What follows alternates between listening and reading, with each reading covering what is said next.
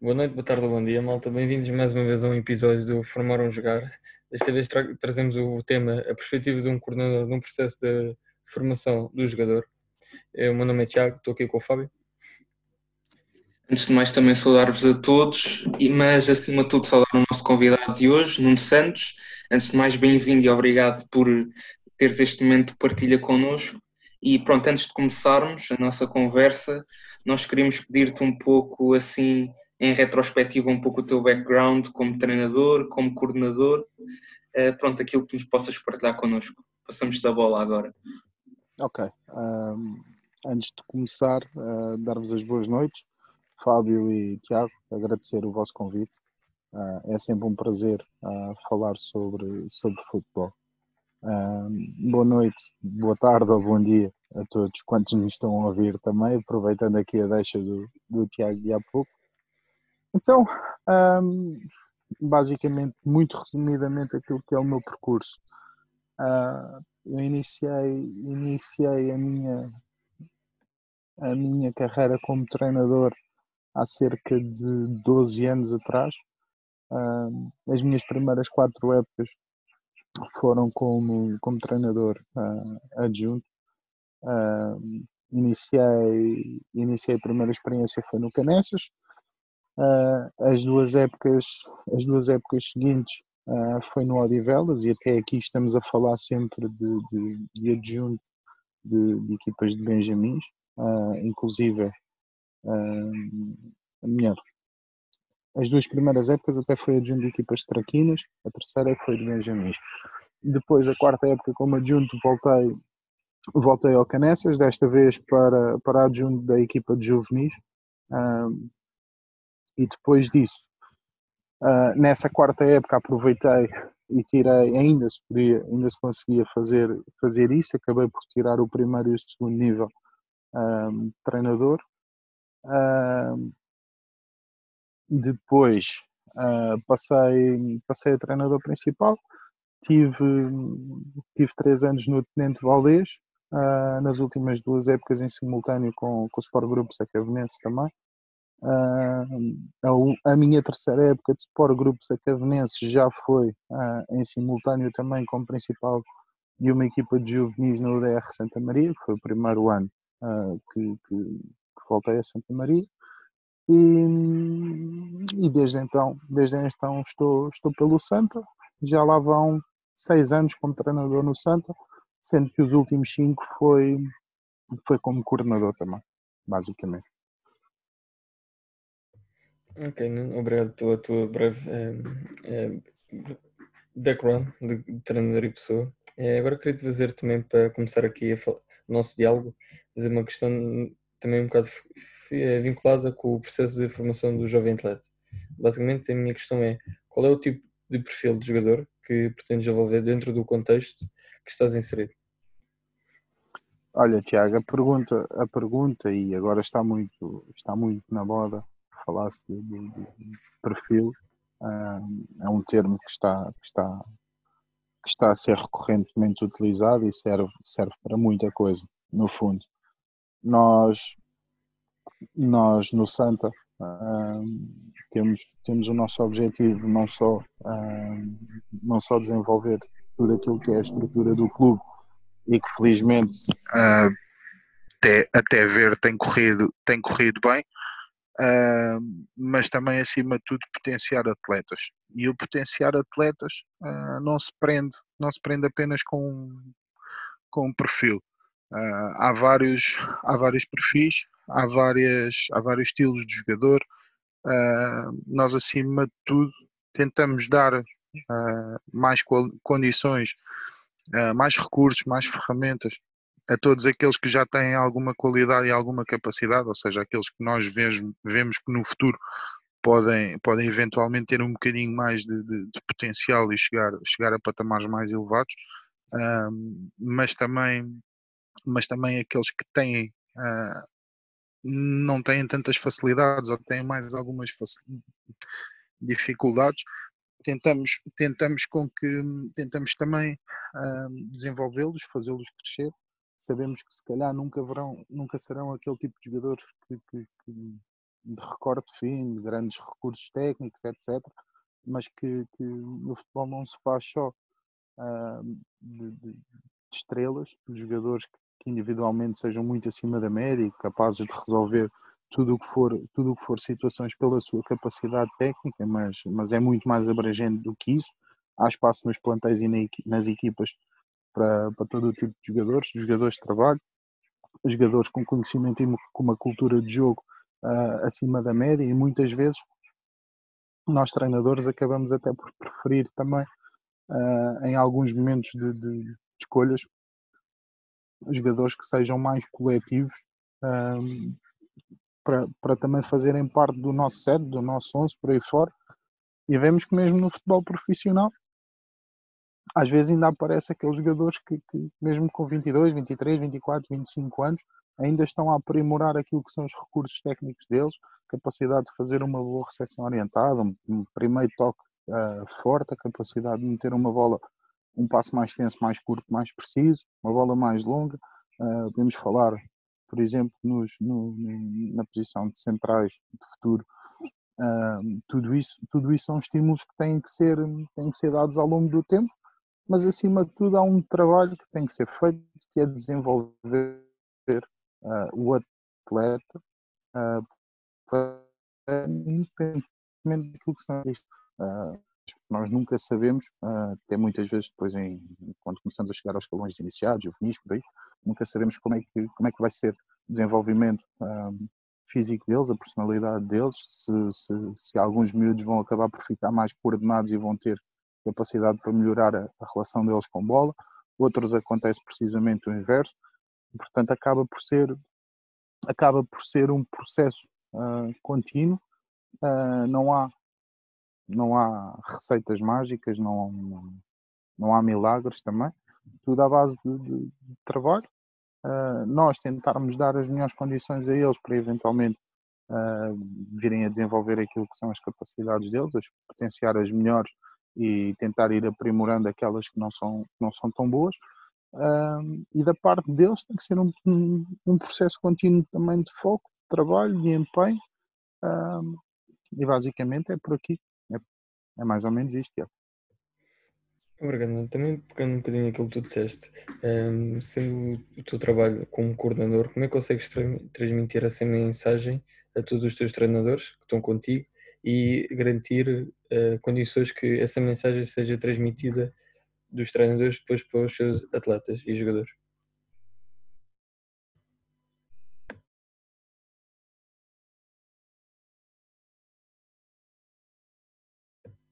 Não estás aí? Fábio, estás aí? Tiago, não sei se falaste comigo, eu não estava a conseguir, não estava a conseguir ouvir rigorosamente nada, peço desculpa. Ah, foi mal. Vou repetir novamente, sem problema. Uh, Estava-te a perguntar, uh, sendo o teu, o teu papel uh, como coordenador, como é que consegues, junto da equipa de treinadores que tens ao teu dispor, transmitir essa mensagem e garantir que haja condições que os treinadores consigam também passar essa mensagem aos seus jogadores? Olha, essa é uma boa pergunta. Uh, acima de tudo, acho que o trabalho, o trabalho enquanto coordenador naquilo que é a otimização deste processo vem, vem antes até daquilo que é a contratação do treinador. Ou seja, nós, nós antes de, de escolhermos ou de identificarmos algum treinador que tenha capacidade uh, ou que nós achemos que tem capacidade de entrar uh, na nossa estrutura, é importante conhecer uh, aprofundadamente aquilo que é o seu trabalho, a forma como ele está em campo, não só olhar para aquilo que são os resultados uh, que as suas equipas têm tido, porque isso, isso, isso, diz muito pouco daquilo que nós queremos. Temos que saber como é que, como é que ele entende o treino, como é que ele gera os seus plantéis, como é que ele lidera os seus grupos, quais é que são as ideias deles. É muito importante até a própria personalidade que um treinador tem fora do treino e fora do campo porque nós quando estamos a falar de grupos não estamos a falar só de, de, de equipas, de jogadores, ah, porque depois há uma estrutura, há um grupo ah, por trás disso que é o grupo dos treinadores. E numa estrutura, num clube que se quer bem sucedido, é fundamental que haja uma boa relação entre todos, é fundamental que não hajam problemas, quesilhas. Portanto, Em primeiro lugar, olhar para aquilo que é a construção desse nosso grupo, do nosso grupo de treinadores, que é, epá, é, é a parte fundamental daquilo que é uma estrutura, daquilo que é um clube. Porque nós podemos ter atletas muito bons, com muito bom potencial, mas depois, em termos de recursos técnicos, uh, esses recursos técnicos não saberem tirar proveito e não conseguirem potenciar aquilo que são esses bons recursos um, em termos de atletas que o, que o, clube até tem. Portanto, é a parte crítica de um, de um processo formativo, é sabermos escolher e identificar os treinadores que se enquadram naquilo que é a nossa forma de pensar e de trabalhar. A todos os níveis, não só em termos de treino, em termos de jogo, uh, mas principalmente até a própria personalidade, porque treino e jogo os treinadores também aprendem, os treinadores também evoluem, Uh, também há como ajudá-los a crescer e a direcioná-los para aquilo que é o caminho que a nossa estrutura entende. Agora, se um treinador, se ele próprio não tiver uh, uma capacidade ou uma perspicácia que lhe permita chegar mais longe, vai ser difícil de crescer. Mas, acima de tudo, um treinador que não seja bem formado, que não, não, não seja bem educado, que não seja boa pessoa, entre aspas, uh, vai ser sempre mais difícil também de alcançar, de alcançar sucesso uh, sem passar por cima de ninguém, sem queimar etapas dos miúdos. Uh, portanto, em, o, o, o aspecto-chave, o ponto-chave, o ponto crítico de tudo isto é, é, a formação da tua estrutura. Depois tens a tua estrutura formada. Isto é tudo um processo adaptativo e um processo evolutivo.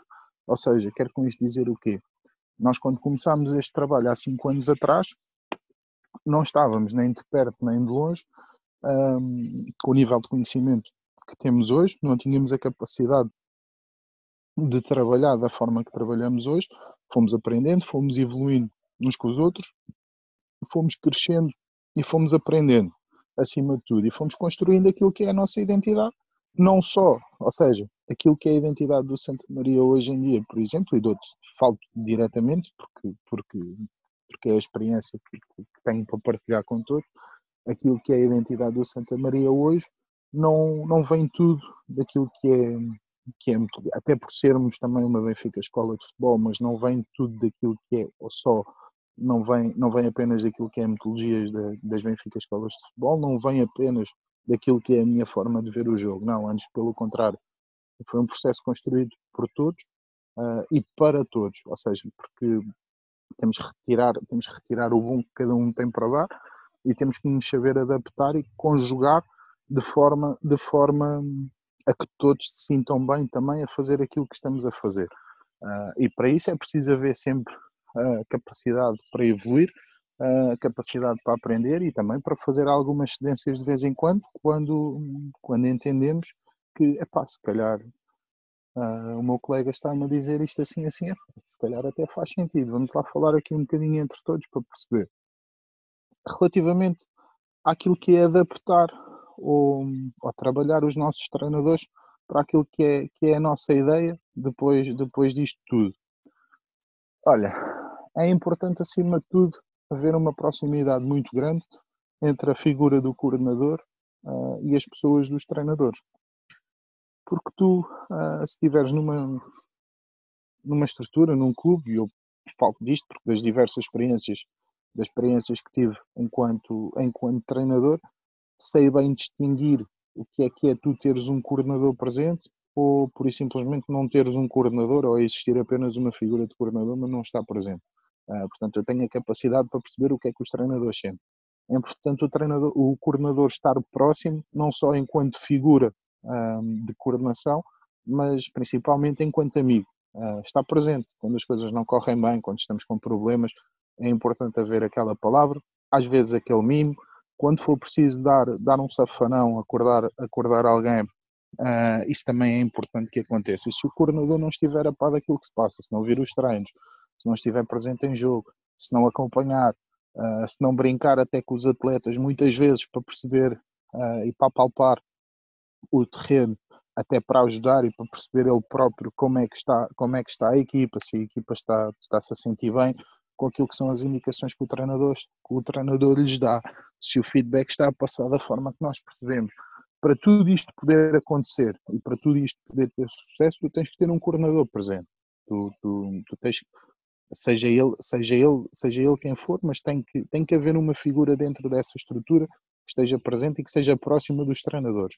E não chega só a estar presente, ser próximo e dizer: Olha, isto é para ser feito assim, se não fizeres isto desta forma, uh, as coisas vão correr mal para o teu lado ou vais ter problemas. Não. É preciso falar, é preciso conversar, é preciso explicar, é preciso perceber as dúvidas que o treinador tem.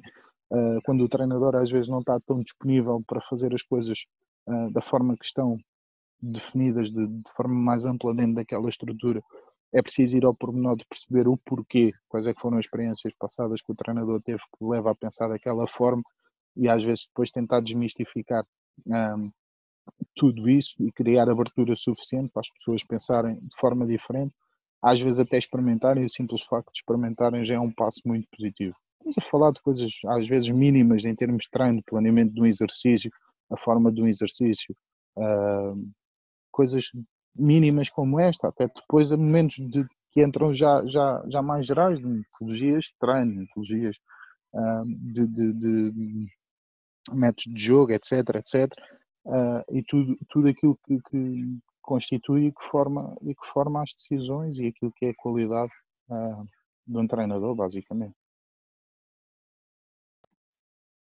Obrigado, Nuno. Pá, a resposta foi mesmo, foi mesmo muito boa e eu queria pegar agora um bocado, pronto, já falámos nas duas dimensões aqui importantes no processo de formação, ou seja, uh, o atleta e também o treinador com ligação ao coordenador. E a pergunta que eu ia fazer a seguir era agora um pouco sobre a própria mensagem que queremos passar, ou seja, em termos de metodologia, de ideia e mesmo até a forma como querem até educar estas crianças, porque pronto, em termos de formação estamos a falar de crianças, como é que vocês podem definir aquilo que vocês querem transmitir? Lá está, neste, nestas dimensões. Olha, Fábio, a tua pergunta não é fácil de responder e acho que não existe uma resposta uh, direta e concisa à, à, tua pergunta. Porque entram aqui também diferentes, diferentes dimensões. Uh, entra a dimensão daquilo que é o jogador, uh, e daquilo que nós podemos fazer para o ajudar a crescer enquanto atleta e depois entram diferentes, diferentes dimensões também. Uh, para nós há, há, há, coisas das quais não abdicamos, que é as de, dar regras aos atletas, ponto. As regras têm que existir e as regras têm que ser cumpridas por todos. Seja qual for o jogador, seja um jogador uh, com muita preponderância uh, no rendimento coletivo, uh, seja um jogador que, que, que pá, seja, seja ele titular da sua equipa, seja ele capitão, não seja. Há coisas que, nós costumamos dizer epá, e, e, das, quais, das quais nós não conseguimos abdicar. Uh, isto, isto, isto é transversal a muita coisa. Vou dar alguns exemplos daquilo que acontece. Uh, faltas a treinos, seja que o jogador for, pá, tem, que ser, tem que ser considerado como um momento um, como um momento em que ele vai, vai possivelmente vai ter muitas dificuldades ou vai ser impossível de ser convocado nessa semana. É inconcebível ou impensável para nós que haja um atleta com três treinos, desde que o comportamento dele nesses três treinos seja, seja adequado ficar fora de uma convocatória para ir um colega dele a jogo, uh, tendo feito apenas dois treinos, Uh, mesmo que esse atleta que fez apenas dois treinos seja o melhor jogador da equipe. Uh, é inconcebível pensar que o atleta que fez três treinos fica de fora. A questão dos atrasos, existe a questão do banho. Depois há coisas muito importantes também, que é na educação, na educação que lhes damos, na forma de estar, na, na forma de agir. O fator escola para nós também tem um peso, tem um peso considerável uh, o sucesso escolar deles para nós, para nós é meio caminho andado para, para o atleta ser, ser no futuro alguém de sucesso. E isto quer dizer o quê? Quer dizer que todos nós sabemos que os miúdos que passam pela, pela formação, uh, uma ínfima percentagem deles, inferior provavelmente a 1%, é que um dia vai ser jogador profissional, profissional de futebol. Uh, agora, todos eles vão ser homens, todos eles vão ser cidadãos. E se nós conseguimos de alguma forma ajudar a que esse miúdo tenha uh, sucesso escolar, já vamos estar a ajudar a que esse miúdo no futuro tenha uma, uma provavelmente vai ter mais probabilidade de ter sucesso na, na, na sua vida do que um miúdo que não tenha sucesso escolar. Uh, portanto, é fundamental que, que, existir, existir essa preocupação da nossa parte, mas é fundamental que os pais também percebam uh, que nós estamos cá para ajudar uh, nesse sentido e que nos deixem, que nos deixem também ajudar. Depois entra a parte daquilo que é, que é a educação, a educação e a, e a, e a vertente de os educar dentro daquilo que é o nosso, o nosso processo. ou seja, o crescimento que nós queremos que eles, que eles tenham como atletas. E também aí é, é fundamental uh, existirem valores. Ah, para nós é inconcebível que, que a nível de formação um, existam, existam jogadores, porque também, que também nos vão aparecendo e nos vão chegando uh, alguns jogadores uh, que não valorizam aquilo que é, que é a parte fundamental do jogo nesta idade, que é, que é a relação deles com bola, que é a equipa ter bola, é a equipa querer jogar, é a equipa gostar e sentir-se confortável a jogar. Uh, a não valorização excessiva, atenção àquilo que eu vou dizer, não valorização excessiva daquilo que é o resultado uh, nas, etapas, nas etapas de formação, e aqui estamos claramente a falar até, até possivelmente até iniciados de primeiro ano, segundo ano, por aí, porque quando chegamos a iniciados de segundo ano, uh, já começa também a ser importante uh, começar a valorizar um bocadinho mais aquilo que é o resultado, porque já são muitos anos que já passaram de formação, a etapa formativa, e à medida que vamos aproximando de um escalão, do escalão sénior, tem que haver sempre também gradualmente um aumento de exigência uh, dentro daquilo que, são, que é o futebol. Agora, uh, pá, até ao escalão de infantis, estarmos a valorizar o resultado pelo resultado, acho que é simplesmente estar, estar a fazer com que as crianças não, não, não, não tenham uh, provavelmente uma capacidade de chegar ao seu potencial tão grande. Porquê? E isto também é um problema que, que, que advém, que advém do futebol em geral em Portugal.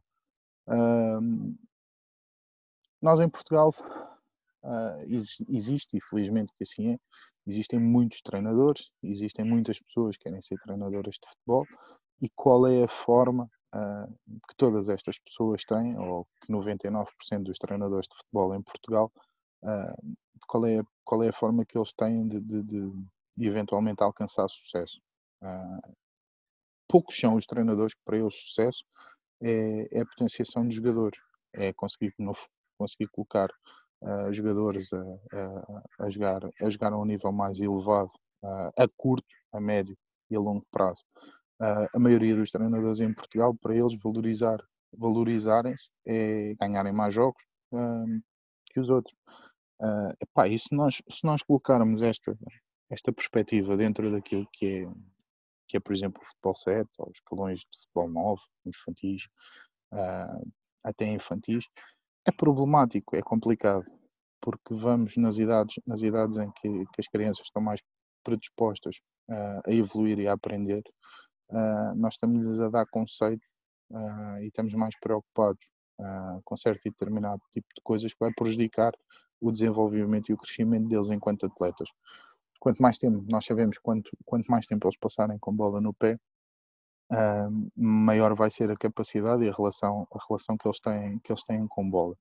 Uh, se eles não aprenderem a resolver os problemas que vão tendo uh, em treino e em jogo com bola no pé, ou seja, imagine, vamos dar aqui um exemplo prático. Estamos a falar de um jogo de, um jogo de, de futebol 7. A nossa equipa joga em 2-3-1. Uh, epá, e a equipa adversária, nós até gostamos ou queremos, incentivamos a que a nossa equipa tenha bola. Pá, mas eu naquele jogo, pá, aquilo estamos, estamos nós, teoricamente estamos em primeiro lugar e o adversário está em segundo e nós temos que ganhar e aquilo é mata-mata. O que é que, o que é que um miúdo, o que é que um miúdo vai entrar para dentro de campo a pensar se o treinador lhe dizer Zezinho, olha que se tu tiver, e o Zezinho é o defesa direito, Zezinho, tu se tiveres a bola, tu não podes perder a bola, ou seja, não pode levar golos, não podemos sofrer golos, Zezinho. Tu a bola vem, a bola tem que sair dali rapidamente. Pá, não me interessa. A mim não me interessa que se passas para o, teu, para o teu colega, para o Joaquim, que é o defesa esquerdo, se passas para o Joãozinho, que é o médio centro. Não me interessa. Tu não podes é perder a bola ali atrás. Faz o que quiseres. Manda para fora, alivia, chuta na frente. Pá, não me interessa. O que é que este miúdo vai estar a aprender? O que é que este miúdo vai estar a evoluir? Vai estar a crescer alguma coisa? Na nossa opinião, não. Agora, seja qual for, seja qual for aquilo que, que, que estamos a jogar e nestas idades a única coisa que estamos a jogar é a evolução e a aprendizagem dos nossos atletas, faz-nos muito mais sentido mesmo num momento de pressão, uh, porque existe também pressão e porque os miúdos não estão só connosco, muitas vezes a pressão vem dos, dos pais dos atletas também e há mil e uma coisas, mil e um fatores que são difíceis de controlar na totalidade. E nós sabemos que se forem jogos, uh, quanto mais complicado e quanto mais elevado for o nível do adversário, mais pressionados já vão estar, mais condicionados vão estar os nossos atletas. Se nós ainda lhe aumentarmos esse nível de condicionamento, vamos estar a fazer com que o atleta não consiga uh, não consiga crescer, não consiga evoluir. O atleta vai ter é que estar tranquilo dentro de campo, vai ter que estar confortável e vai ter que saber. Se ganhar, ótimo, estamos todos felizes. Se perder, pá, não vamos estar felizes, não vamos estar aos pulos de alegria, mas temos que estar no mínimo tranquilos. E tranquilos é saber que fizemos o melhor que sabíamos, o melhor que podíamos e que lutamos até ao fim. Nos esforçamos. Isso é estar tranquilo. Claro que ninguém gosta de perder e nós também não queremos que os atletas mais novos fiquem satisfeitos, fiquem contentes por perder jogos. O objetivo também não é esse. Tem que existir uma cultura de vitória também. Agora temos que perceber que é que é a vitória em cada etapa do processo de formação do atleta. Ok? E como é que lá vamos chegar em condições ideais? Se o Zezinho for tranquilo para dentro de campo, o Zezinho se calhar vai estar a ser pressionado pelo avançado, epá, não tem soluções defesa esquerda do Joaquim não está lá, o Joãozinho, o médio centro, não apareceu, não deu linha de passo, ou está a ser abafado pelo médio centro adversário. O Zezinho vai ter que fintar, o Zezinho vai ter que se desenrascar com bola, vai ter que criar forma de ultrapassar aquela pressão do adversário. Se nós pensarmos isto, epá, isso é um exemplo, pronto, ok. Agora pensem lá, isto se acontecer numa época durante 30 jogos, em 30 jogos, o Zezinho tiver que fazer isto por jogo três ou quatro vezes multipliquem, chegamos ao final da época, já vamos entrar 100 a 150 vezes que o Zezinho teve que sair da pressão do avançado. Às vezes correu bem, às vezes correu mal. Ao longo dos anos, quando o Zezinho chegar a iniciados aos juvenis, epá, e o Zezinho até é um gajo que tem potencial uh, para fazer umas coisas giras. O Zezinho vai, vai estar a jogar campeonato nacional. O Zezinho, quando chegar a juvenil a jogar campeonato nacional, o Zezinho não vai ser daqueles centrais que só sabe esticar a bola na frente. Que é o único recurso que o Zezinho tem vai ser solicitar a profundidade do, do, do ponta de lança da equipa dele. Zezinho vai conseguir controlar o tempo do jogo, porque vai saber pisar, vai olhar para trás para o guarda-redes, muitas vezes vai tocar, vai circular pelo central do lado contrário, vai ter paciência, vai conseguir olhar para dentro, ver a linha de passo que o interior dele lhe está a dar. Ou seja, estamos a pensar em coisas que, que, que no curto prazo podem parecer uh, até insignificantes pela dimensão que têm, mas são coisas que, por pequeninas uh, que sejam, no médio, no longo prazo, vão fazer que os jogadores, que os atletas tenham um recorte e tenham uma capacidade e um manancial de recursos totalmente diferente e muito maior, muito maior. Basicamente, isto é educar também para aquilo que é o nosso método e que é o nosso processo. Claro que ao longo do tempo, como eu tinha dito há pouco, nós quando começamos a chegar a iniciados, a juvenis, por aí fora, quanto mais nos aproximamos do escalão sénior, porque também é um processo de modulação do atleta, quanto mais, quanto mais uh, avançado no escalão eles vão, vão estando, quanto mais velhos eles vão ficando, maior vai ter que ser a exigência e também uh, a assertividade para aquilo que é o nível competitivo e que depois começa a entrar muito daquilo que é o resultado, também pesa, também pesa muito, porque nós também queremos ganhar e também queremos ser uma referência, um, não só por as nossas equipas e por, por, as nossas equipas jogarem bem e por potenciarmos atletas, mas também queremos ser uma referência porque as nossas equipas ganham mais do que os outros. Agora, nós acreditamos, acreditamos claramente que a melhor forma que temos para passar a ganhar mais que todos os outros é se conseguimos potenciar e trabalhar de forma a termos basicamente os melhores atletas e às vezes é importante em escalões mais velhos e mesmo nos mais novos é fundamental e é crucial uma coisa que se chama recrutamento, uh, prospecção, observação e recrutamento de atletas, mas nós, com aquilo que é, que é a nossa formação, os meninos que começam a jogar connosco com 4, 5 anos, se nós os conseguimos fazer crescer de forma a eles serem nossos atletas com 15, 16 anos, com 10 anos a trabalhar desta forma, nós temos a certeza que esses meninos passaram 10 anos a trabalhar desta forma, quando chegarem iniciados aos juvenis, vão estar muito mais bem preparados do que 90% ou 95% de todos os outros atletas que por aí andam. E é esse, é esse o nosso objetivo, ah, é, esse, é essa a nossa perspectiva e nós assentamos o nosso percurso desta forma. Isto tudo não esquecendo tudo aquilo que são regras, porque se o melhor jogador da nossa equipa tiver que ficar de fora, vai ficar de fora, porque isso é fundamental para tudo aquilo que é o crescimento, uh, não só como cidadão e como pessoa dos atletas, mas até para o crescimento futebolístico. Porque um atleta que, que seja sempre o melhor e que seja protegido sempre por ser o melhor, uh, vai estar muito perto, muito perto de se perder, de se perder o potencial que, que, que ele até poderia ter.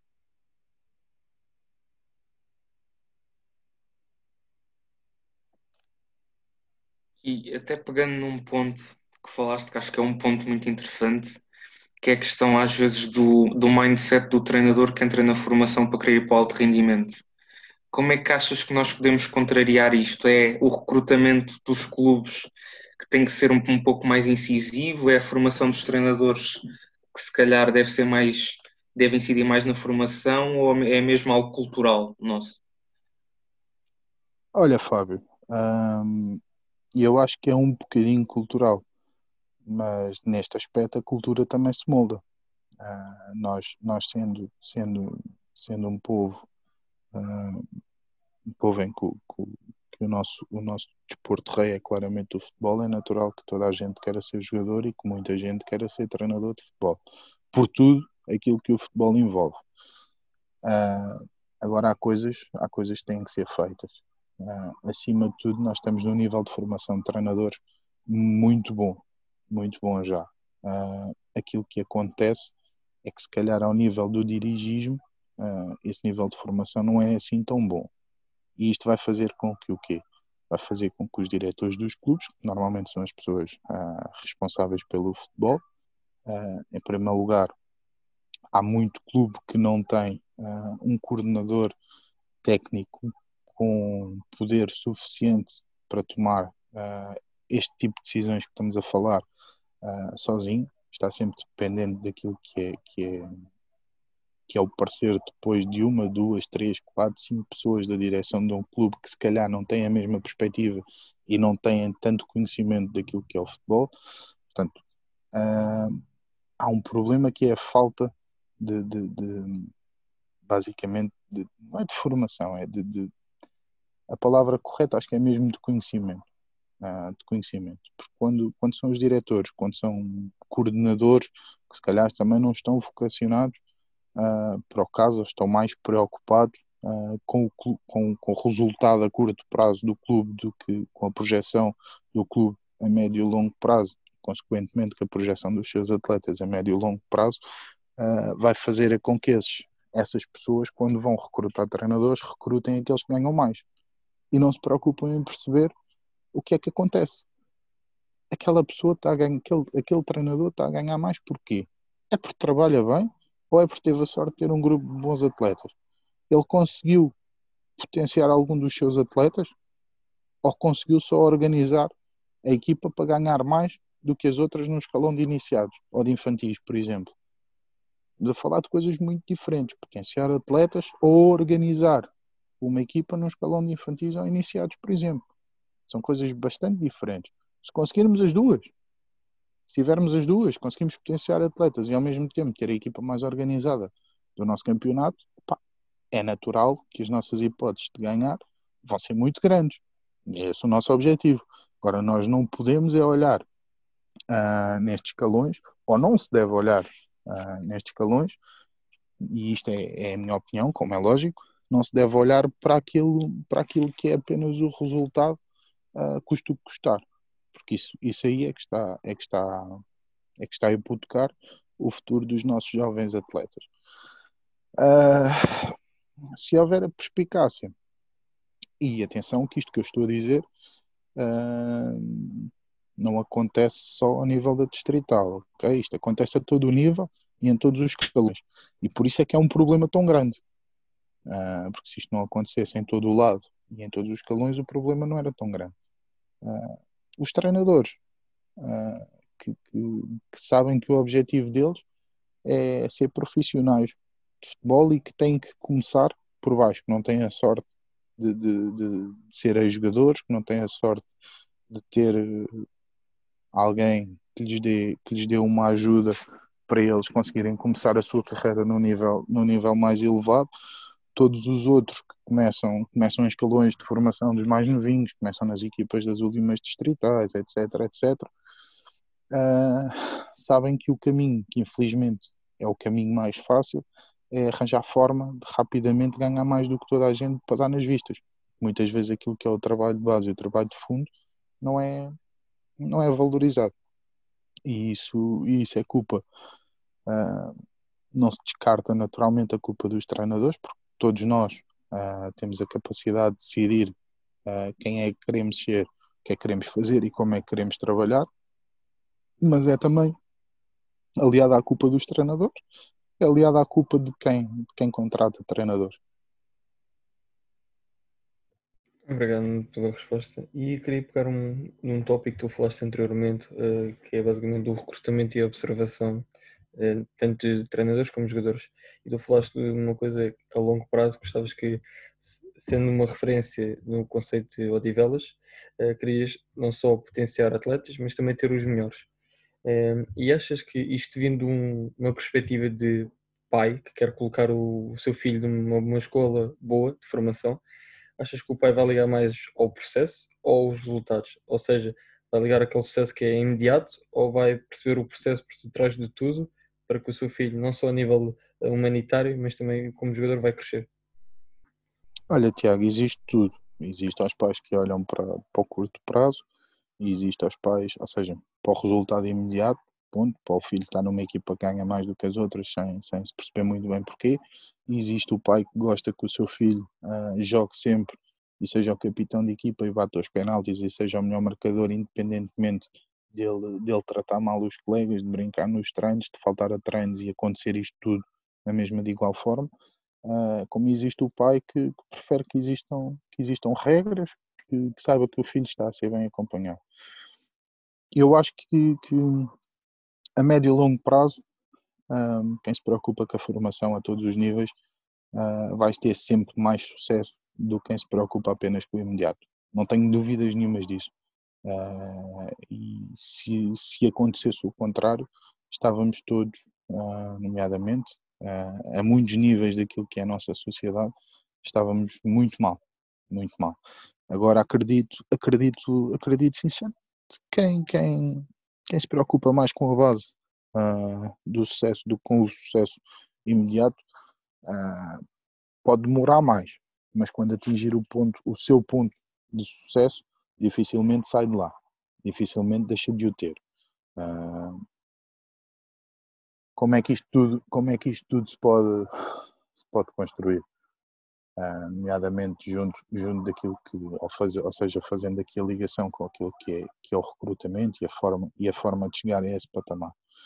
Uh, tens vários níveis, tens, tens o nível do, do, do recrutamento em que tu és uh, parte ativa por teres uma, uma estrutura uh, montada por forma a observar os atletas uh, que jogam noutros clubes, que estão noutras equipas, que tu lhes revês uh, potencial e consideres que sejam, possam vir a ser, que seja no imediato ou que possam vir a ser uma mais-valia para aquilo que é, que é o teu processo.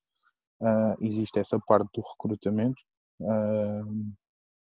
e é importante também existir e cada vez mais, quanto mais elevado é o nível competitivo em que, em que estás, mais fundamental é que esse, que esse recrutamento esteja, esteja ativo uh, e que funcione, que resulte. E depois tens uma, uma, uma outra parte também, que é, que é a parte que é a parte da angariação, em que tu não és tão ativo, que tu não estás tanto no campo, mas que tens uma estrutura montada que te permite angariar uh, mais atletas e que tenhas uma base, uma base de trabalho só por si já maior. E naquilo que entra, que entra a parte da angariação, entra, entra muita coisa. Um, como é que de forma resumida dá para, dá para explicar isto? Uh, entra, por exemplo, uh, a parte do, do, do, do passa-palavra, uh, ou seja, tu, quando o teu trabalho é reconhecido como bom, isto depois começa a ganhar um fator exponencial em que mais e mais pessoas vão ouvir que o teu trabalho é bom e com isso mais pessoas vão querer que os seus filhos trabalhem diretamente com, com esse sítio ou com essa entidade que o trabalho reconhecidamente é bom Tens a parte hoje em dia que não é, que não é desprezar, que é a parte das redes sociais. Tu, quer queiras, quer não, quando tens umas redes sociais uh, ativas, bem trabalhadas, que, que, que, mostrem, que mostrem a tua, a tua identidade, o teu clube, de diversas formas e a vários níveis, em que mostrem claramente que a tua preocupação não é só, não é só aquilo que é, que é o resultado uh, mas que depois damos, damos mais, mais outros suportes aos nossos atletas, nomeadamente tudo aquilo que é, que é o apoio escolar, que é os equipamentos uh, do teu clube, uh, a parte de, de, de, infraestruturas, ações que tu promovas para o, bem, para o bem dos teus atletas ou até da comunidade em que te inseres, tudo isto vai fazer com que a tua base de angariação ganhe uma dimensão totalmente diferente. Uh, e tudo isto junto vai fazer com que a tua base de trabalho ano após ano, vá sendo maior. E isso acontecendo, tu só por si, dentro de tua casa, tu vais ter capacidade para conseguir já dentro de tua casa escolher aqueles que tu percebes que no futuro uh, te podem vir a dar um bocadinho mais de qualidade às tuas equipas. É diferente tu entre 20 minutos conseguires pegar uh, em 10 meninos que tu percebas que já estão uh, que têm uma mentalidade gira, que sabem respeitar regras, que gostam de futebol, gostam de trabalhar, que até têm uma boa relação com bola.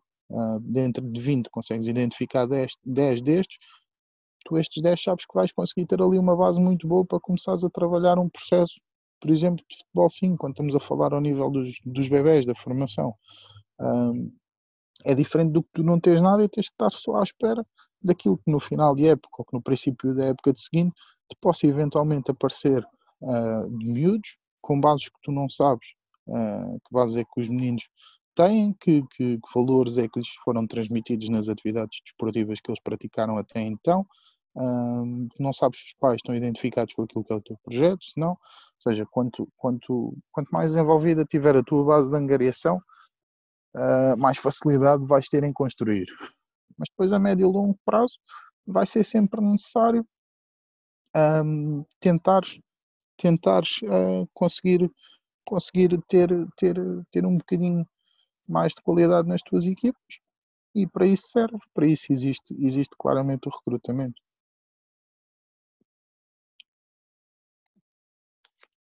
Uh, e uma última pergunta ainda pronto, dentro deste, deste tema Uh, é uma pergunta que vai para em relação aos quadros competitivos uh, nestes escalões de formação. Pronto, falando no, no, contexto em que nos inserimos, da, da Associação de Futebol de Lisboa para estas idades mais baixas, queria-te perguntar se, se achas que os quadros competitivos atuais são os mais adequados para o desenvolvimento destas crianças das idades mais básicas e podemos ir desde vários aspectos, desde o equilíbrio que pode existir ou não entre as equipas, um, desde a forma jogada em termos da, da, relação numérica, seja o 7 para 7 ou 9 para 9, são mais adequado. E pronto, se tiveres algum comentário e também alguma sugestão que possas fazer, pronto, passo da bola. Olha, Fábio, não, não acho que, que, que os modelos competitivos sejam os mais adequados por N fatores.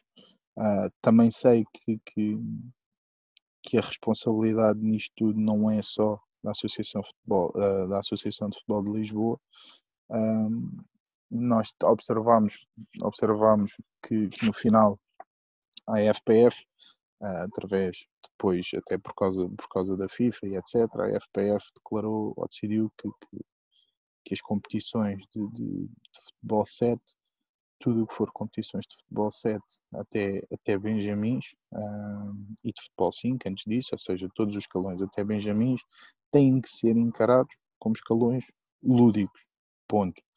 E a definição de lúdicos depois diz que, que, que não pode haver tabelas classificativas. Mas isto tudo traz um problema. porque é que se continua então a organizar campeonatos desta forma. O objetivo dos campeonatos serem, terem o nome de lúdicos é os meninos. Ah, depois há várias, há, há várias, há várias uh, teorias, há várias uh, correntes de, de, de, opinião. Há quem defenda, é pá, mas o menino, depois há equipas que estão a trabalhar para dar, para dar 30 a 0 por jogo, depois há equipas que, que começam a ter meninos a desistirem ao longo do ano porque estão sempre a levar 20, estão sempre a perder por 30. Depois há clubes que são maus e que espicaçam os miúdos, já estão a ganhar por 20 e têm os treinadores a espicaçar para ganhar por mais. isto é tudo muito bonito. Mas isso deixou de existir? Isso deixou de haver só porque chegamos ao final do jogo e na ficha de jogo vai 0-0? Quem perdeu, os meninos que perderam o jogo por 20 ou por 30, vão deixar de sentir que perderam o jogo por 20 ou por 30? Vão deixar de existir treinadores que estão a ganhar 25 ou que estão a ganhar por 30 a 0 e continuam a apertar com os seus atletas para que o resultado aumente ainda mais? Isto deixou de existir? Não deixou de existir.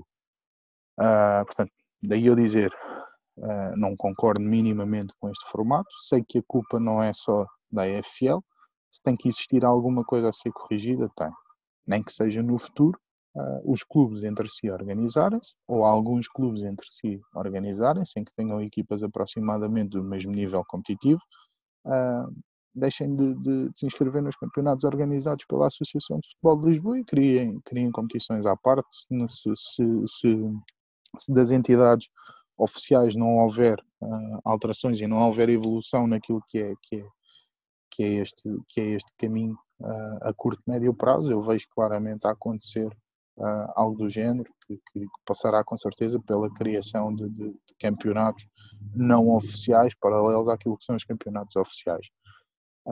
Dentro daquilo que são os campeonatos oficiais, nomeadamente em tudo aquilo que era que foi o futebol 7, nós há uns anos atrás, não sei se, se vocês os dois já são desse tempo ou ainda se lembram, nós chegámos a ter os campeonatos de futebol 7 organizados em três fases distintas, uh, em que na primeira fase jogavam, era, era sorteio basicamente geográfico, como, como acontece hoje em dia para, para as séries. Chegavas ao final da primeira, da primeira fase, imagina, o primeiro e o segundo eram oito séries.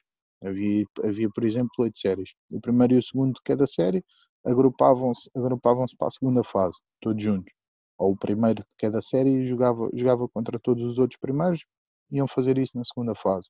O segundo, os segundos de cada série jogavam todos, todos entre si, os terceiros de cada série jogavam todos entre si, os quartos de cada série jogavam entre, todos entre si, até os décimos segundos de cada série estarem a jogar todos, todos entre si na segunda fase. O que é que isto faz? Isto fazia com que numa primeira fase ainda existissem alguns resultados uh, desequilibrados, numa segunda fase uh, os resultados começariam uh, a nivelar, porque as equipas todas seriam mais ou menos aproximadamente do mesmo nível competitivo. Depois ainda existia uma terceira fase em que voltávamos a ter, por exemplo, na segunda fase tínhamos, por exemplo, mais, mais quatro séries um, organizadas desta forma, em que para a terceira fase o primeiro e o segundo classificado de cada série da segunda fase jogavam, jogavam juntos entre si. Ou seja, íamos, íamos, íamos observando o que Ao longo do ano e progressivamente as equipas iam se agrupando por nível competitivo. Isto sim fazia com que, ao fim de semana, não chegássemos a ter resultados de 20 e 30 a 0, não houvesse treinadores a apertarem com os seus atletas para massacrarem mais um bocadinho uh, os adversários.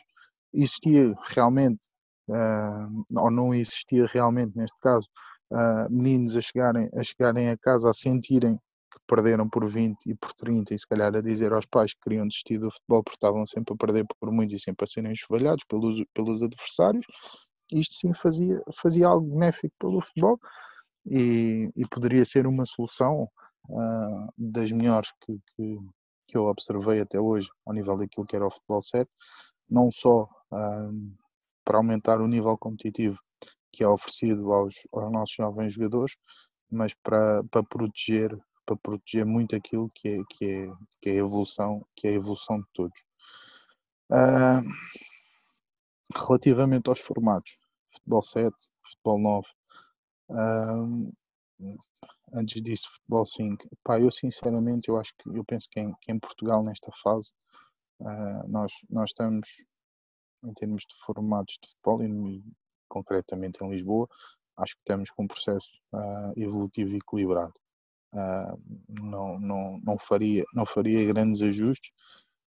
fiquei, isto é a minha opinião pessoal, e aqui falo, falo mesmo pessoal, não sou não sou grande fã do formato de, de, de, de futebol 9. Uh, este ano, este ano vou, vamos, fazer, vamos fazer futebol 9 pela primeira vez. Não tenho nada contra uh, o futebol 9, no entanto, como, como transfer do futebol 7 ou como evolução do futebol 7 até ao futebol 11. Atenção, uh, acho, que, acho que tem que existir uma passagem. Uh, faria mais sentido, no entanto, uh, que essa passagem existisse ou estivesse a ser, a ser, a ser proporcionada pelas entidades oficiais de forma diferente. Nós temos campeonatos de futebol novo um, que, que, são de inscrição para atletas de, de, infantis de primeiro e de segundo ano. Uh, não existe um campeonato de futebol novo para, para infantis de primeiro e não existe depois em separado um campeonato de futebol novo para infantis de segundo. E deixou de existir também um campeonato de infantis uh, de futebol 11. Faria mais sentido, sim.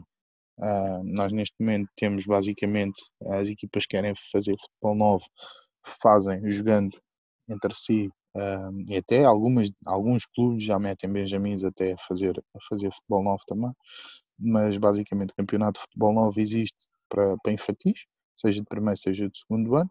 Se houver algum clube que queira uh, que uma equipa sua de infantis jogue futebol 11, terá que inscrever no campeonato, no campeonato C1. Faria-me sentido uh, e acho que, acho que daria aqui mais, mais possibilidades de escolha e de cada clube ajustar uh, aquilo que é a sua realidade, que houvesse um campeonato de, de futebol 9 para infantis de primeiro ano, campeonato de futebol 9 para infantis de segundo ano, que houvesse um campeonato de futebol 11 para infantis uh, de segundo ano e que houvesse, depois para quem quisesse inscrever, na mesma o campeonato de, de C1. Sendo que ia ter que escolher, faria mais sentido ter um campeonato de infantis de futebol 11 uh, ah, do que ter um campeonato de iniciados C1. Uh, ah, se nós tivéssemos se nós tivéssemos a oportunidade de ter equipas uh, em campeonatos de futebol no seu segundo ano de infantis, se calhar deixava de fazer sentido existir, por exemplo, o campeonato C1 e continuávamos a ter aqui uma boa transição. Mas era preciso que ao mesmo tempo que isto acontecesse, um, se calhar se criassem condições para que, para que o futebol novo pudesse ser jogado uh, em, duas, em, duas, em dois escalões uh, ou em dois subescalões uh, distintos dentro da, daquilo que é, os, que é os infantis. Isto tudo uh, proporcionaria que, que, que, os clubes realmente conseguissem ajustar e adequar uh, mais facilmente os níveis competitivos e os enquadramentos competitivos àquilo que é a sua realidade. Obrigado. Um, tenho que dizer que acho que gostei da tua solução para tanto as condições como o formato e a estrutura que está montada por trás do futebol de formação. E queria te fazer uma, uma questão. Eh, relativamente ao que tu falaste anteriormente, também um bocado das regras e disciplinas que os, os nossos miúdos têm e deviam ter, como é óbvio, mas a minha pergunta vai ao encontro que se nós impormos muitas regras, estamos a, de alguma maneira a incutir ou, neste caso, a mensurar o que é a ingenuidade de uma criança, ou seja, nós queremos que elas estejam educadas, mas por vezes a criança precisa de correr, precisa de barrar, precisa de saltar, precisa de fazer aquilo tudo fora do espectro do adulto. E, e a minha pergunta é um bocadinho isso, é como é que do meio de tantas regras conseguimos que ainda a ingenuidade da criança seja permitida? Olha, Tiago, vou-te responder assim. Eu, gosto, eu gosto muito de, de, de, de trabalhar e de, treinar, treinar, treinar jovens, jovens, benjamins, infantis, por aí. Gosto muito de lidar diretamente com eles. E há uma coisa que eu digo sempre: epá, vocês podem ser muito apalhacinhos, vocês podem gostar de brincar, podem gostar de fazer disparados, uh, seja no balneário, seja fora dele. Há momentos para tudo. Tem que haver momentos para muita palhaçada e para muito brincar. Agora também vos digo uma coisa: é pá, seja onde for que a gente esteja, o maior palhaço da equipa vou ser sempre eu. Vou ser sempre o que brinco mais, o que faço mais disparados, vos desatino mais a cabeça. Agora vocês vão ter que rapidamente entender uma coisa. É quando eu falar a sério com vocês, vocês param e fazem aquilo que eu vos estou a dizer. Porque nesse momento, quem não fizer, vai estar tramado comigo. No entanto, uh, e felizmente, é pá, poucas vezes é preciso falar, falar muito a sério. Dá sempre para brincar muito mais. Uh, agora, se, se, todos nós temos uma capacidade uh, de liderança que nos permite uh, agir dessa forma, se calhar inatamente nem todos temos. Eu também não tinha. todos temos capacidade para perceber isto que eu disse e para trabalharmos para melhorar nisto que eu disse, que é a tua capacidade de liderar Uh, e isto passa-se com miúdos, da mesma forma também já treinei séniores, uh, acontece exatamente no sénior, nos séniores o mesmo. Tu tens que adequar naturalmente aquilo que são os contextos e as idades que tens à tua frente, uh, mas é pá, longe, longe de mim querer que, que, aliás, tudo aquilo que é o nosso processo e é o nosso trabalho é precisamente, é precisamente nesse sentido, é deixá-los ser crianças enquanto eles são crianças. Eles vão ter tempo deixar de ser crianças e ter outro tipo de preocupações. Eles têm que brincar, eles têm que se divertir, eles têm que ser felizes, fazer aquilo que gostam. Mas como em tudo, uh, têm que perceber que há regras uh, que há, no fundo, existe uma autoridade. E quando a autoridade diz que é assim, eles têm que cumprir para, para continuarem a ter, a ter sucesso, basicamente naquilo que fazem, porque o sucesso deles também, também não é medido só consoante aquilo que é que é a disponibilidade para a prática deles. O sucesso deles também, da mesma forma que o sucesso escolar é medido pela avaliação quantitativa, que são os testes, no fundo, mas depois também tem a avaliação qualitativa, que entra na parte do, do comportamento deles em sala de aula, da atenção deles, do empenho deles, etc, etc. Uh, nós temos isso também, e isso também se enquadra e adapta-se perfeitamente a tudo aquilo que é o futebol e que são atividades desportivas no geral.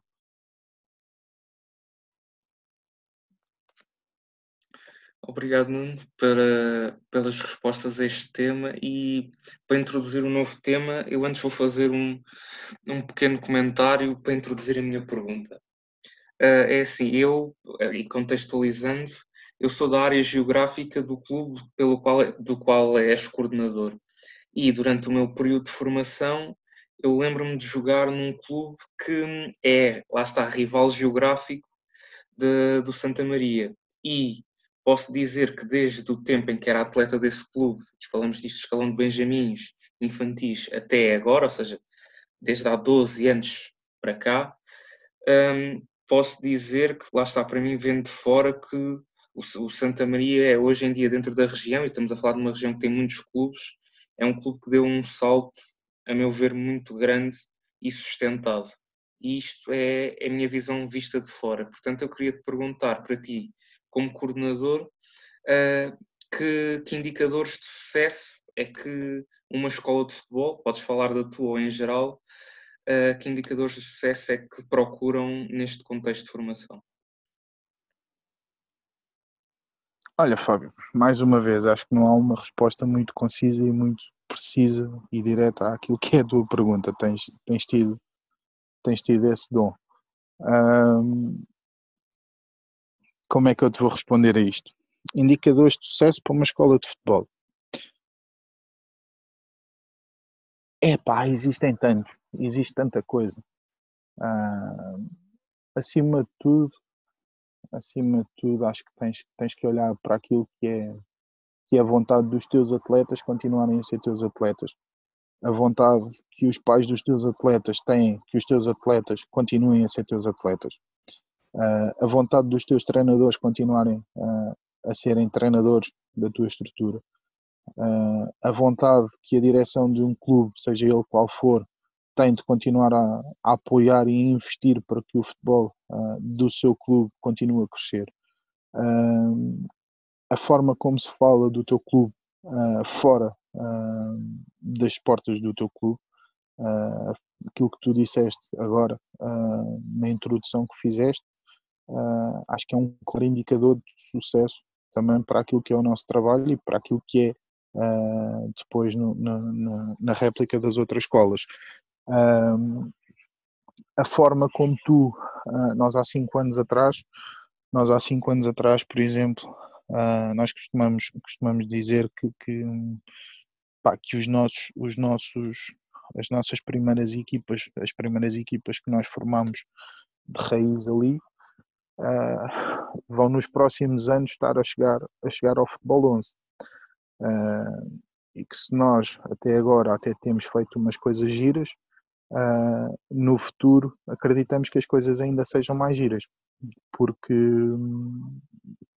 porque vemos, vemos nós que estamos ali há mais tempo e se dermos um treino a uma geração uh, de atletas juvenis ou júniores do clube e depois a seguir formos dar treino uh, a uma geração de, de benjamins uh, ou de infantis do clube, nós, ou vice-versa, nós vamos sentir claramente, mas muito claramente, que, que, que a geração mais nova e tudo tem uma, uma tem uma percepção do jogo diferente, tem um nível de conhecimento diferente das ações que podem, que podem executar, tem uma relação com bola totalmente diferente, independentemente de serem 5, 6, 7, 8, 9, 10 anos mais novos, uh, ele já tem uma, uma, uma, desenvoltura naquilo que é o futebol totalmente diferente uh, daquilo que, que, que, são os mais velhos. Epá, e perspectivamos que se o processo de evolução desta maltinha mais nova continuar a acontecer como tem acontecido até, até aqui, quando forem estes mais novos a chegar às idades de juvenis e juniores do clube, vamos estar, vamos estar muito melhor. Portanto, para mim, claramente, isto é um indicador muito grande de sucesso. É, é olhar, olhar cinco anos, olhar para cinco anos atrás, uh, onde é que nós estávamos, o que é que éramos, o que é que fazíamos na altura e como estamos hoje. E ao fim de cinco anos, o que é que nós ajudámos uh, que é que nós ajudamos, porque felizmente já, já temos bastantes atletas com, com pelo menos com 5 anos, com cinco anos de clube e de escola, uh, e conseguimos perceber a evolução, a evolução que eles têm tido. Isto é claramente um indicador de sucesso. Depois, impreterivelmente também, uh, epá, nós, nós eu quando, quando, quando peguei quando peguei na coordenação do clube foi foi o primeiro ano que o Santa Maria, desde que, tinha sido, desde que o futebol tinha sido reativado no clube, uh, uh, que o Santa Maria teve, por exemplo, júniores a vir, e nesse primeiro ano a equipa de júniores uh, era composta, tinha cinco atletas com idade júnior, e os restantes atletas tinham idade de juvenis, que faziam o campeonato juvenis ao domingo, mas antes disso, ao sábado, estavam a fazer o campeonato de, de, de juniores também. Uh, perceber que, que, que, o clube passou disso em 5 anos para um clube que temos 300 e muitos atletas nas, nas, nos nossos quadros e que a nível distrital já temos as nossas equipas de iniciados juvenis e júniores na divisão, na divisão mais alta, na primeira divisão distrital. Uh, o próximo passo daqui a cinco anos é olhar para trás e perceber que, que esperamos nós que, que, continuemos a ter indicadores de sucesso como os que temos tido até agora, que será naturalmente começar, começar a ter chegados a campeonatos nacionais, a ganhar outro tipo de projeção, uh, se agora todos os anos, uh, e isto também é outro indicador de sucesso, se todos os anos temos um, dois, três meninos a assinarem pelos ditos grandes de Lisboa, e quando digo grandes são, são, são só dois, grandes de Lisboa, epá, se calhar daqui a 2, 3, 4, 5 anos vamos ter os nossos meninos muito mais cobiçados uh, do que estão a ser até agora, e uma média de 1, 2, 3 por ano uh, também já não é nada mau e também é um bom indicador de sucesso. Significa que estamos a conseguir potenciar atletas, conseguimos trabalhar bem os atletas desde pequeninos para eles chegarem uh, a esse nível. Nos mais velhos, um bom indicador de sucesso também é que todos os anos temos N equipas jogam campeonatos nacionais a quererem recrutar uh, no nosso clube. Significa, ok, mais uma vez, que estamos a conseguir potenciar uh, os nossos atletas, estamos a conseguir fazê-los evoluir. Uh, Pá, e basicamente, basicamente é muito isto, mas acho que acho que a forma como, como comecei como comecei esta resposta é como tem que acabar. O maior indicador de sucesso que uma escola de futebol pode ter é a vontade dos seus atletas continuarem a trabalhar com ela e continuarem a ser jogadores dessa escola de futebol. Acho que é, acho que é sem dúvida o maior indicador de sucesso. E isso está à frente até da vontade dos pais dos atletas quererem que os atletas continuem. Obrigado. E também queria fazer uma pergunta relativamente a este tema. Já falámos, neste caso, do grupo de treinadores, nem, nem teórica, a parte prática, mas por vezes, muitas vezes, esquecemos da parte que está por trás disto tudo, que é a direção, neste caso, executiva ou geral, podemos dizer assim, que coordena os fiozinhos para que haja condições para tudo. E fazendo uma pergunta que é, o que é, que é preciso para que essa direção, sendo unida e coesa, consiga dar tudo a todos os intervenientes que a escola pode oferecer e dar? Não sei se consegui perceber bem a tua pergunta. Consegues reformular? Vou reformular. Basicamente, o que queria dizer era: é, sabemos que existe o grupo de treinadores e depois temos a direção que por fora coordena tudo.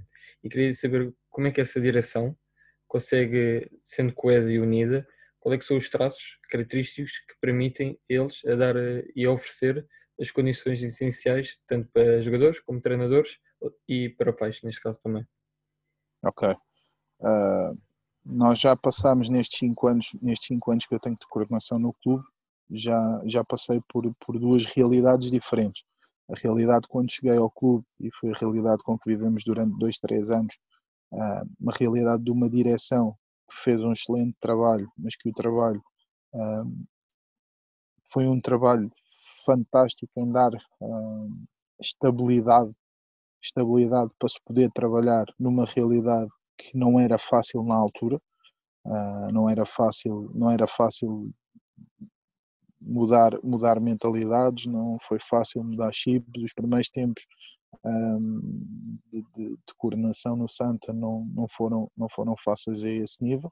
E a direção que lá esteve, esteve teve, teve, teve brilhantemente a capacidade de conseguir dar, dar estabilidade para se trabalhar, dar confiança e, e acima de tudo uh, fazer com que, com que a estrutura do futebol não tivesse que estar com, com, com, com preocupações externas àquilo que era o futebol, basicamente. E isso foi, foi um trabalho muito importante. E à medida que o futebol foi crescendo,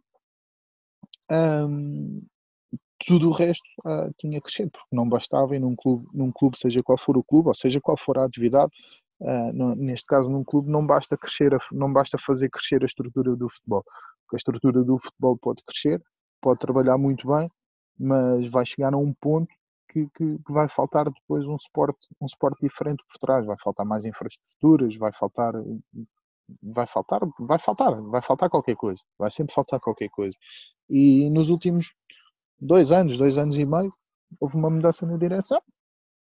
Uh, passámos a ter uma direção com, com mais pessoas, uh, com pessoas com uma, com uma ligação diferente, uh, uma ligação diária ao clube.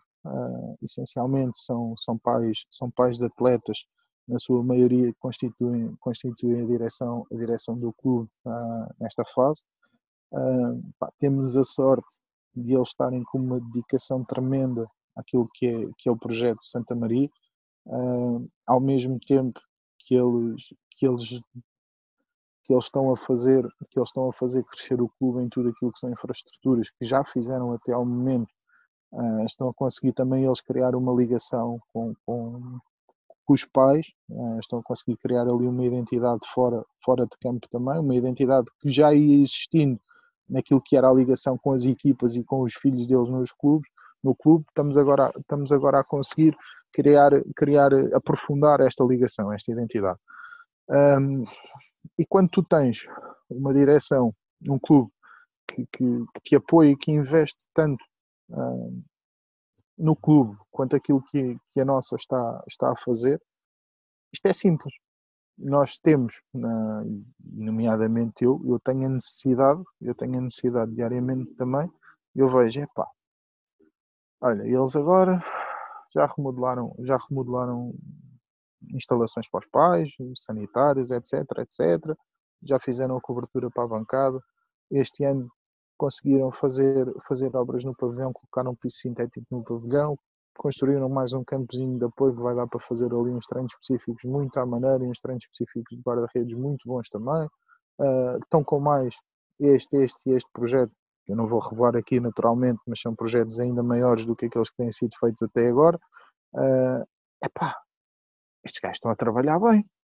Estes gajos estão-nos a dar condições para nós sermos ainda melhor. O que é que é preciso nós, futebol, neste momento? Se, se, isto acontecer, ou se isto realmente, no dia que isto acontecer, nós vamos ter que estar preparados para conseguir usufruir, usufruir disto que eles nos estão a proporcionar, porque não faz sentido eles estarem a ter este tipo de trabalho e investirem desta forma para nós depois não tirarmos rendimento daquilo que eles nos estão a proporcionar. O que é que nós vamos precisar de fazer e onde é que nós vamos ter que estar quando eles chegarem àquele, àquele, àquele ponto. Portanto, isto é também uh, desafiante para nós, porque hum, o apoio continua a existir, a estabilidade continua a existir, mais do que nunca. Uh, felizmente a esse nível tem corrido, tem corrido tudo às mil maravilhas e acho que é fundamental também acontecer, da mesma forma que eu sinto que é, que é fundamental para os treinadores uh, sentirem-se confortáveis, estáveis e, pá, e, sem problemas nenhums uh, quando estão a fazer o seu trabalho. É fundamental também para uma coordenação ou para a direção de uma escola sentir-se da mesma forma confortável, sem condicionalismos, sem pressões sem medos, acima de tudo sem medos, no que toca, no que toca à relação depois com a direção. Uh, e isso, isso tem acontecido, tem acontecido desde sempre, também não há motivos para que as coisas não, tem, não aconteçam dessa forma. Uh, agora, tudo, toda esta envolvência faz, faz, com que o clube vá, vá certamente crescer, crescer cada vez mais, uh, tendo mais condições, tendo mais recursos, vão ter que aumentar e melhorar também os recursos técnicos, Uh, isto é tudo um trabalho, um trabalho que felizmente tem sido, tem sido sustentado, tem sido, vai-se consolidando uh, o trabalho feito anteriormente à medida que vamos acrescentando, uh, no fundo, trabalho e necessidades, e até agora tem corrido bem. Acreditamos que se, que se estes primeiros cinco anos aconteceram desta forma, daqui para a frente, no mínimo dos mínimos, aumentar um bocadinho o nível vai, vai ser o que vai acontecer. Ah, agora, garantidamente, nós não vamos trabalhar para aumentar um bocadinho o nível nos próximos 5 anos. Temos, temos passos importantes a dar e esperamos, esperamos estar, estar a esse nível. Temos todos os fatores alinhados para conseguirmos estar. Uh, vamos ver. Esperemos que, que, continuemos com a mesma competência uh, que temos tido até agora. E de certeza que vocês, uh, conhecendo, estão no caminho certo e vão ter a consistência para tal uma última pergunta. É, se em poucas palavras ou num parágrafo, o que é que é para ti um formar um jogar? Olha, formar, formar um jogar é.